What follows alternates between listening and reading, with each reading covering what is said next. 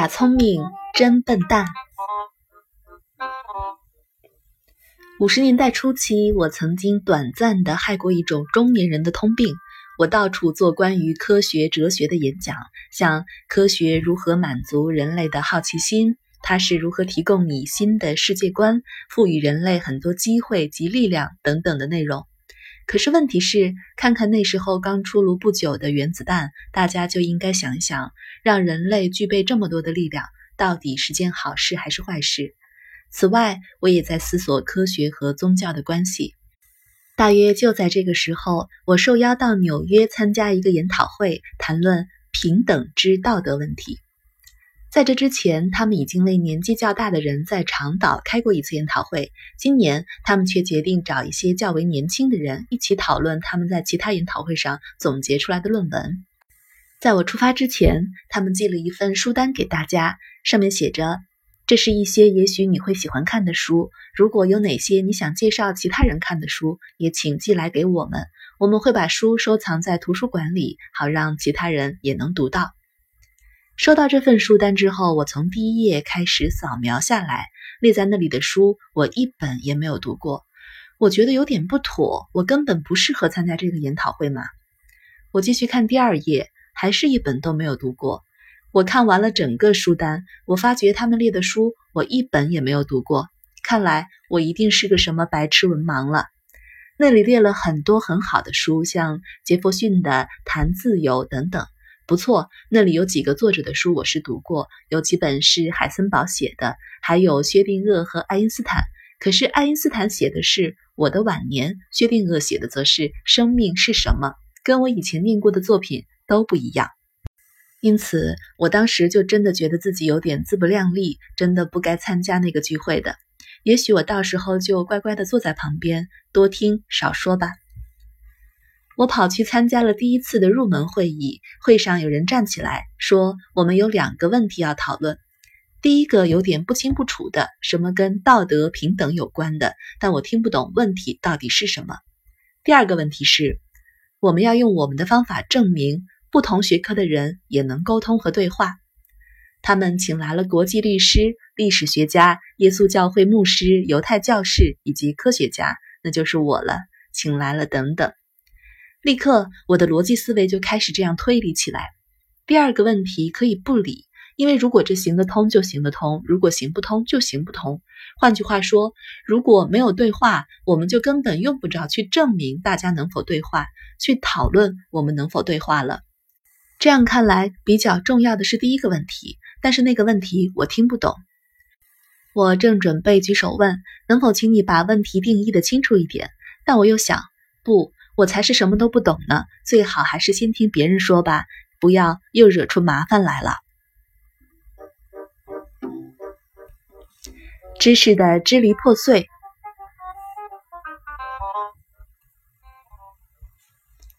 我参加的分组要讨论的是教育平等之道的问题，而在小组会议中，那位耶稣教会牧师总是在谈论知识的支离破碎。他会说。教育平等之道德的真正问题，乃是在于知识的支离破碎。这位牧师说的跟十三世纪时的情形有关。当时教育乃是由天主教会主控，世界简单的很，上帝高高在上，一切都来自上帝，一切都很有系统。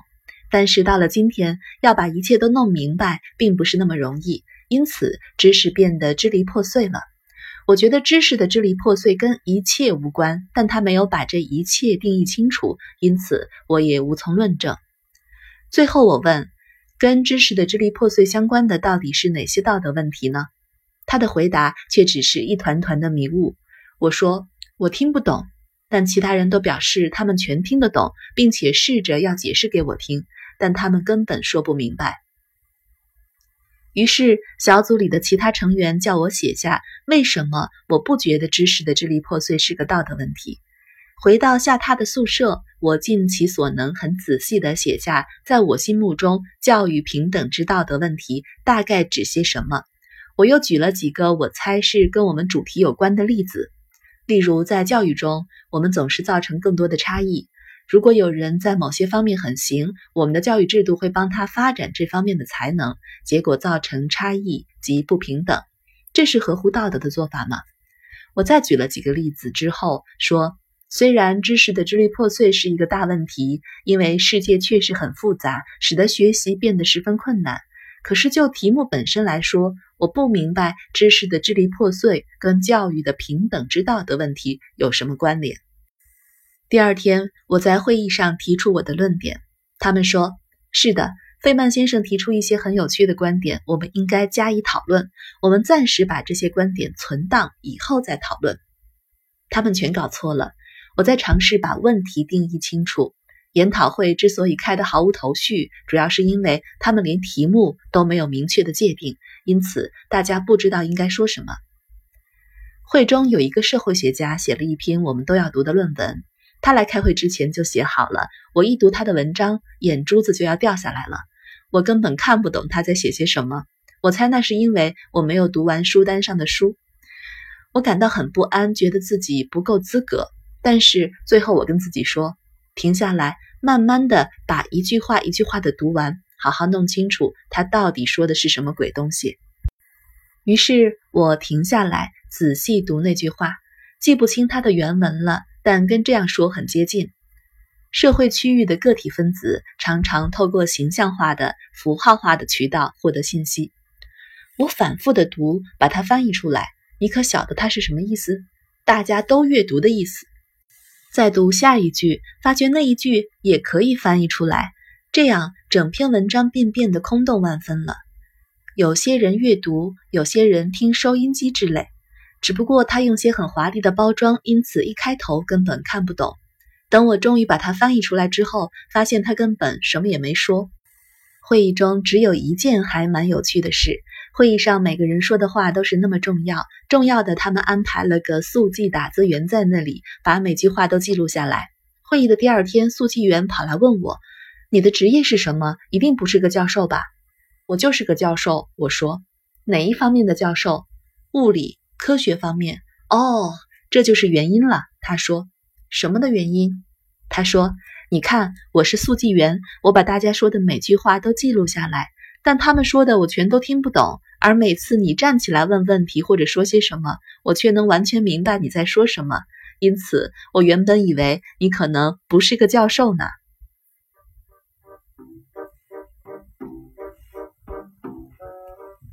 不了解身处的年代。会议期间有一次聚餐，餐宴中有位神学院长发表演说。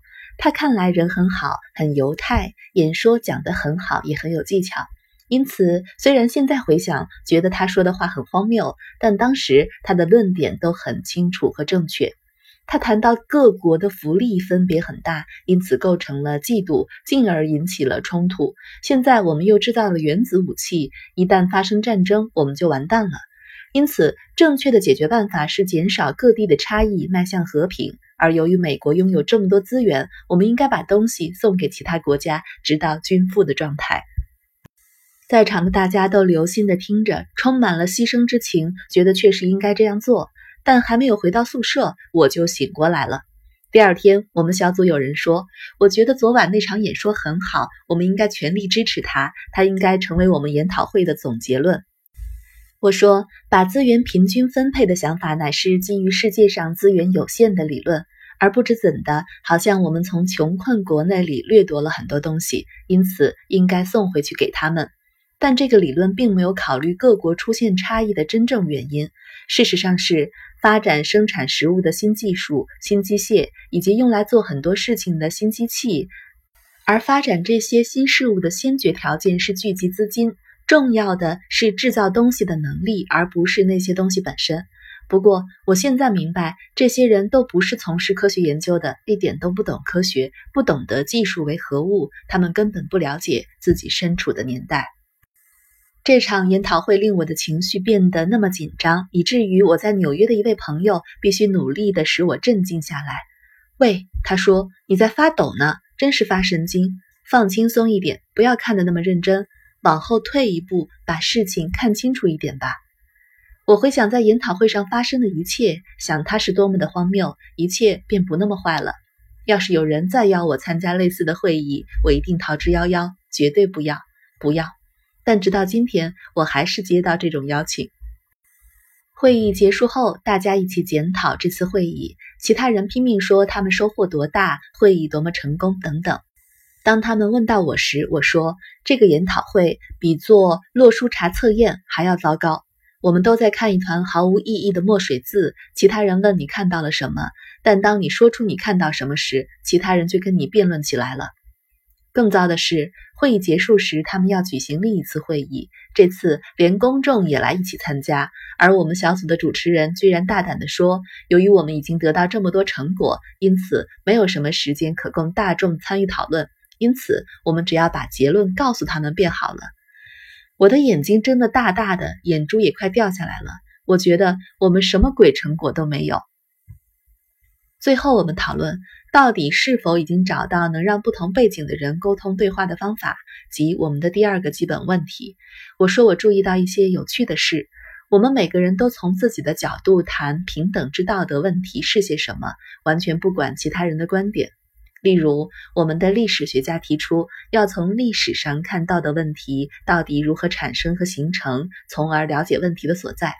国际律师则说，了解这一问题的方法是要明白，在不同的情况下，每个人的反应都不同，安排事情的方式也不一样。耶稣会牧师却永远在谈知识之支离破碎，而我呢，作为一名科学家，我建议应该把问题独立出来，有点像伽利略做实验的技巧。因此，就我来看，我说，我们根本没有什么对话可言。相反的，除了一片混乱之外，我们什么都没有。当然，我立刻受到攻击，受到全面的攻击。你不认为秩序可以从混乱中产生吗？啊，作为一个普遍的定律，或者面对这样的问题，我真的不知道该怎么办。秩序可不可以从混乱中产生？可以，不可以？该说些什么呢？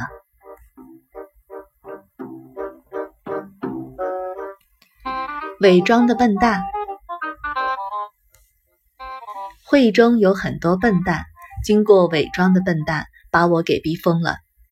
一般的笨蛋还好，你可以跟他们谈解释，帮助他们走出迷茫。但经过伪装的笨蛋，明明是笨蛋，却假装不是，拼命想叫别人佩服他们，希望别人觉得他们聪明伟大。这个我可受不了。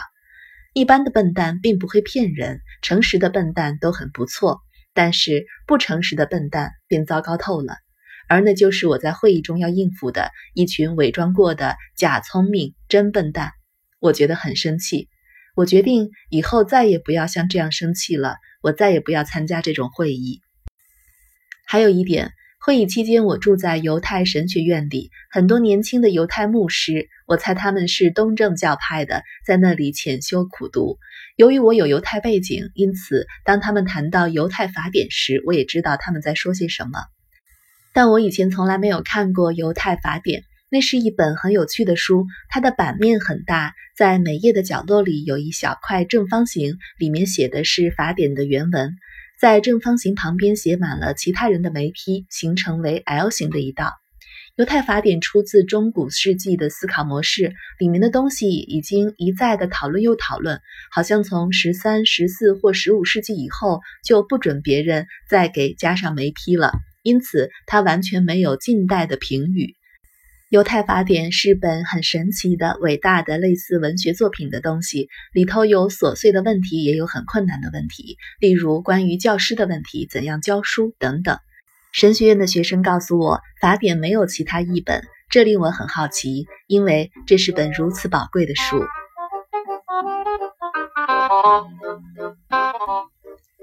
电是不是火？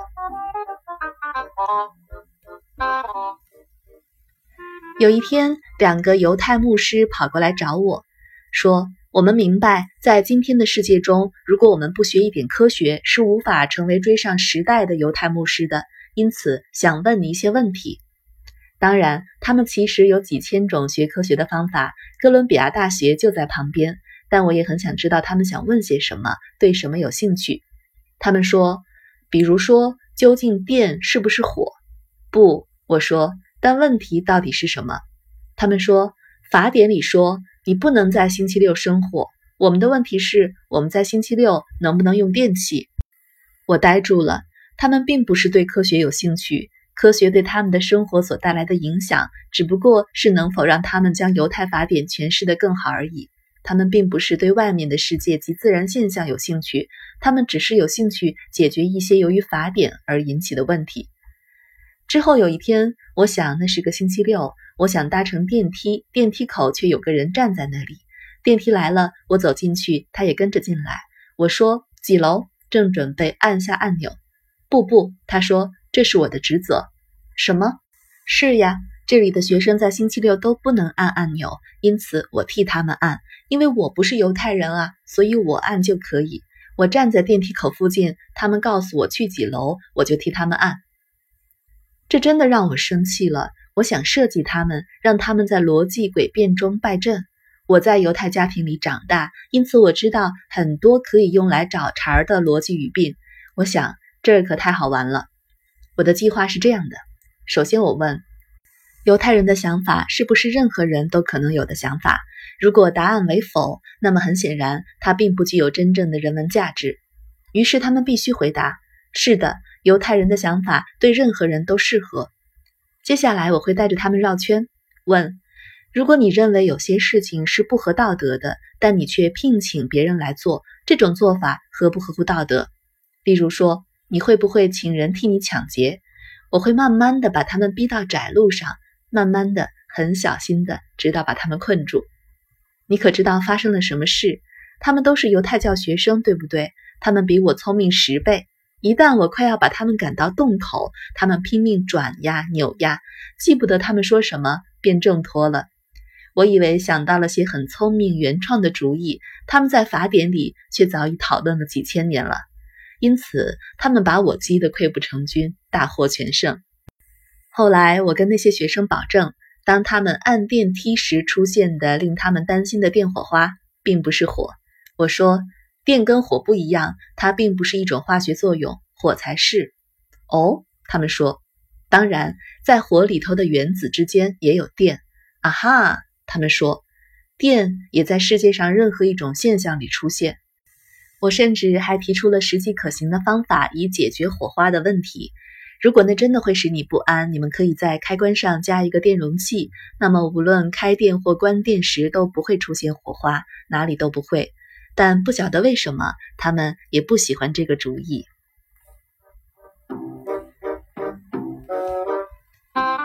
犹太人的学习传统，想想这真是令人失望。这些人的人生才刚刚开始，但他们的生命却都用在诠释犹太法典。想想看，在今天的年代，大家学习的目的是加入社会，做些事情，就算是做个犹太牧师。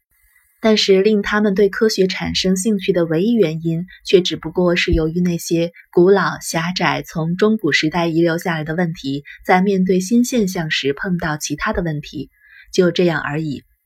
当时还发生了另一件值得一提的事情。神学院的学生跟我讨论过的另一个问题是：为什么在学术界，比方说理论物理，犹太医占了大多数？那些学生认为，原因在于犹太人具有尊重学习的传统，他们尊重犹太牧师，其实他们就负有教师的功能，所以他们也尊重教育。每个犹太家族都把这项传统传下去。因此，如果有个犹太小孩在学校表现出色，他一定是功课很好。虽然也许他同时是个美式的足球健将。同一天的下午，这个说法就应验了。其中一个学生邀我到他家里坐坐。当他介绍我与他的母亲见面时，他母亲高兴地鼓起掌来。那天他刚从华盛顿回来，他兴奋地说：“哦，今天实在太完美了！先是跟一位将军会面，现在又碰到一位教授。”我很清楚，很多人是不会将碰到大学教授和碰到大将军相提并论的，他们不会觉得两者一般重要或同样美好。因此，我猜那学生说的话也实在有几分道理。Thank you.